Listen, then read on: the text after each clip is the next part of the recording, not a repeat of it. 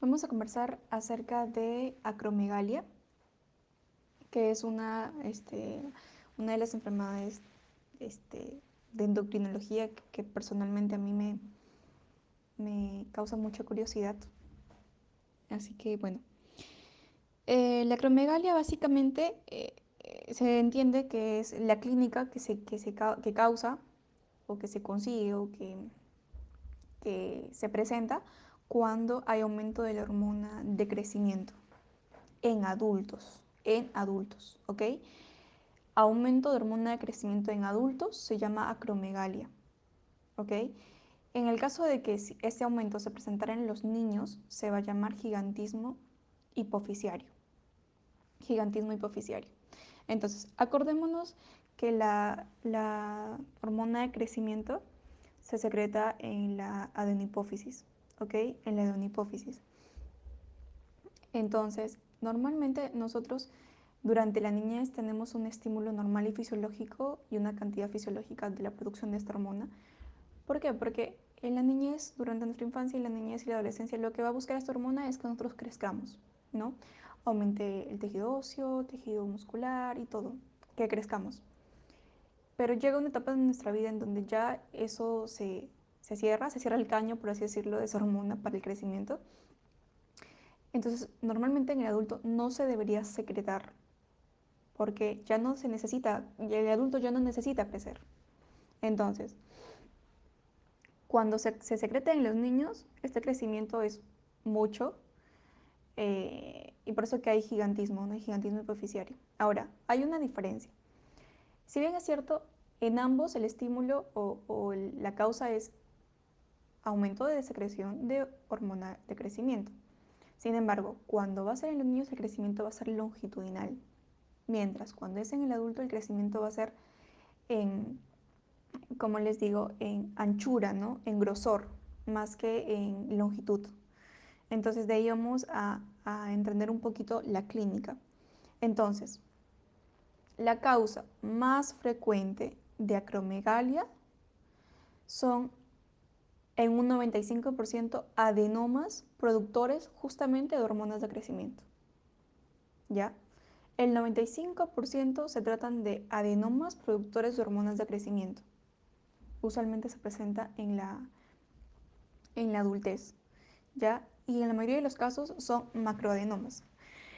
¿Cuál es el punto de corte para decir, para decir que, que es microadenoma o macroadenoma? Pues menor a 10 milímetros, microadenoma. Mayor a 10 milímetros, macroadenoma. Entonces, la causa más frecuente, adenomas productores de hormonas de crecimiento. ¿Ok? Esto en la adenopófisis. Bien, clínica. Bueno, la clínica va a ser una cefalea holocraniana por el aumento de la presión intracraneal que va a causar justamente el aumento de la hipófisis. Va a haber hemianopsia bitemporal heterónima. ¿Por qué? Porque recuerden, acuérdense que la hipófisis está en relación con el quiasma óptico. ¿Ok? Está en relación con el quiasma óptico. Entonces va a tener alteraciones visuales. Y es la hemianopsia bitemporal heterónima. ¿Ok? Y otra, otra característica clínica es la tosis palpebral, debido a que compromete o comprime el tercer par craneal y por lo tanto trae consigo la tosis palpebral. Todos estos, estas, por lo menos estas tres características, es clínica por efecto de masa, ¿ok? Clínica por efecto de masa. Pero hay otras, otras manifestaciones clínicas que me orientan que estoy yo ante un paciente acromegálico, ¿ok? Es, lo que les he mencionado son clínicas locales, pero escúchame bien, amigo, coleguita o amigo interno o no sé, una vez que tú logres ver a un paciente acromegálico, créeme que nunca te vas a olvidar. Tuve la oportunidad de, de, poder ver a una paciente mujer aquí en el hospital, aquí en Trujillo, en la ciudad de Trujillo. Y creo que fue cuando recién empecé clínicas y fue, wow, nunca podré olvidarme este, las características de esa paciente, ¿no? Miren, lo que yo vi y nunca voy a poder olvidar, era una mujer y tenía la voz gruesa. Tenía eh, este, la cara muy tosca tenía de, sus, facciones este, de su cara eran muy, muy bruscas, muy toscas. Su mentón era muy, muy grande, era sobresalido.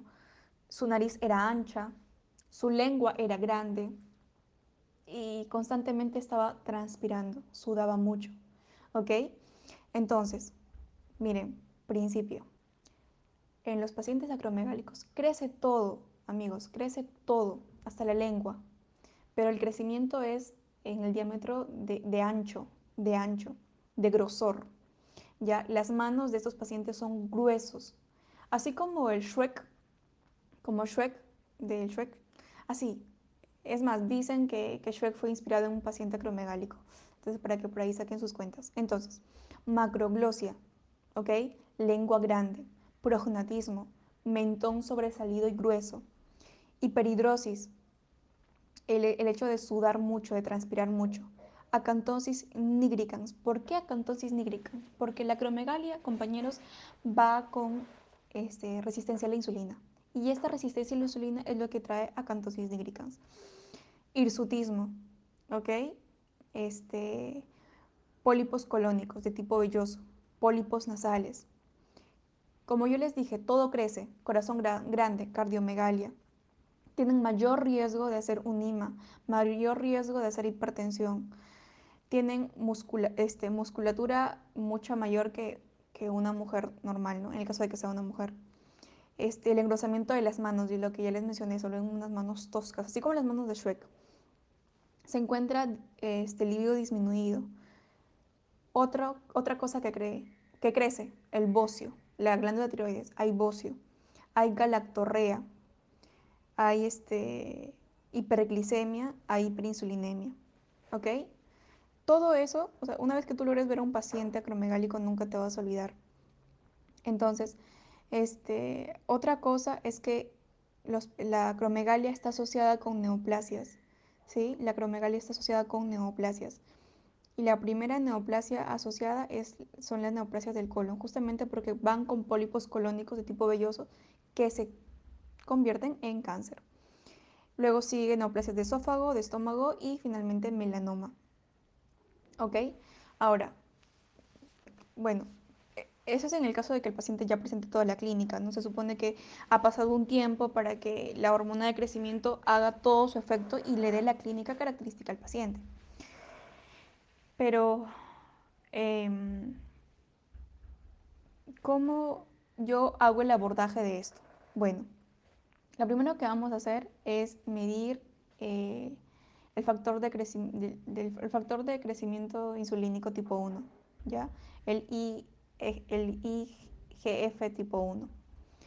Entonces, como ya mencionamos, la hormona de crecimiento genera insulinoresistencia fisiológicamente. Por eso, cuando sube la insulina, la hormona de crecimiento tiene que bajar, o es lo que se espera. Entonces, lo primero que voy a hacer yo, la primera prueba que yo debo tomar a mi paciente es medir, dosar la IGF-1. Si yo la encuentro normal, descarto diagnóstico. Si yo la encuentro aumentado, que significa que es positivo, no que está aumentado, lo que yo le voy a hacer a mi paciente es, voy a seguir estudiándole y le voy a pedir ahora otra prueba. Le voy a hacer la test de tolerancia a la glucosa oral, pero con 75 miligramos de glucosa, ¿ok? Con 75 miligramos de glucosa, no con 100, sino con 75 miligramos de glucosa. Una vez que hago eso, ahora voy a medir recién la hormona de crecimiento. Se espera, se espera que la hormona de crecimiento disminuya. Si la hormona de crecimiento disminuye, ok, descarto el diagnóstico. Sin embargo, si la hormona de crecimiento no disminuye, si hay una supresión de hormona de crecimiento inadecuada, ahora le voy a pedir a mi paciente una resonancia magnética pituitaria o de la hipófisis, porque ya eso, un, IGF aumentado y que al test de, glucosa oral de 75 miligramos, le mido GH, sale aumentado, ok, hay algo, hay algo este, en la pituitaria tomo la resonancia magnética. Si no encuentro nada, todo está normal, pido una tomografía de tórax y abdomen y quizás la fuente de la hormona de crecimiento sea extrapituitaria, ¿ya? Entonces busco en otro lugar y eso se llama acromegalia extrapituitaria. Sin embargo, si en la resonancia magnética yo veo una masa, una masa que comprime el quiasma óptico, veo una masa eh, de gran tamaño, ¿no? justamente en la neonipófisis. Se trata entonces de un macroadenoma de pituitaria. ¿Ok? Así vamos a hacer el abordaje en esa secuencia. Entonces, ¿cuál va a ser el tratamiento? El tratamiento va a ser quirúrgico. Este, hay tratamiento quirúrgico, médico y también radioterapia. Eh, el tratamiento médico es darle al paciente análogos de la somatostatina. Acuérdense, compañeros, que en la clase de, básicas de, endocrinología mencionamos que la somo, siempre me confundo, lo siento, somatostatina inhibe a la hormona de crecimiento, ¿ok? Acuérdense, la somatostatina inhibe la hormona de crecimiento. Entonces, ¿yo qué necesito? Necesito bloquear esta hormona porque se está secretando mucho y su función está haciendo que crezca todo. Entonces, en primera instancia, antes de la cirugía, tratamiento médico a través de los análogos de la somatostatina. ¿Quién? A través del octreotide. Se da octreotide al paciente.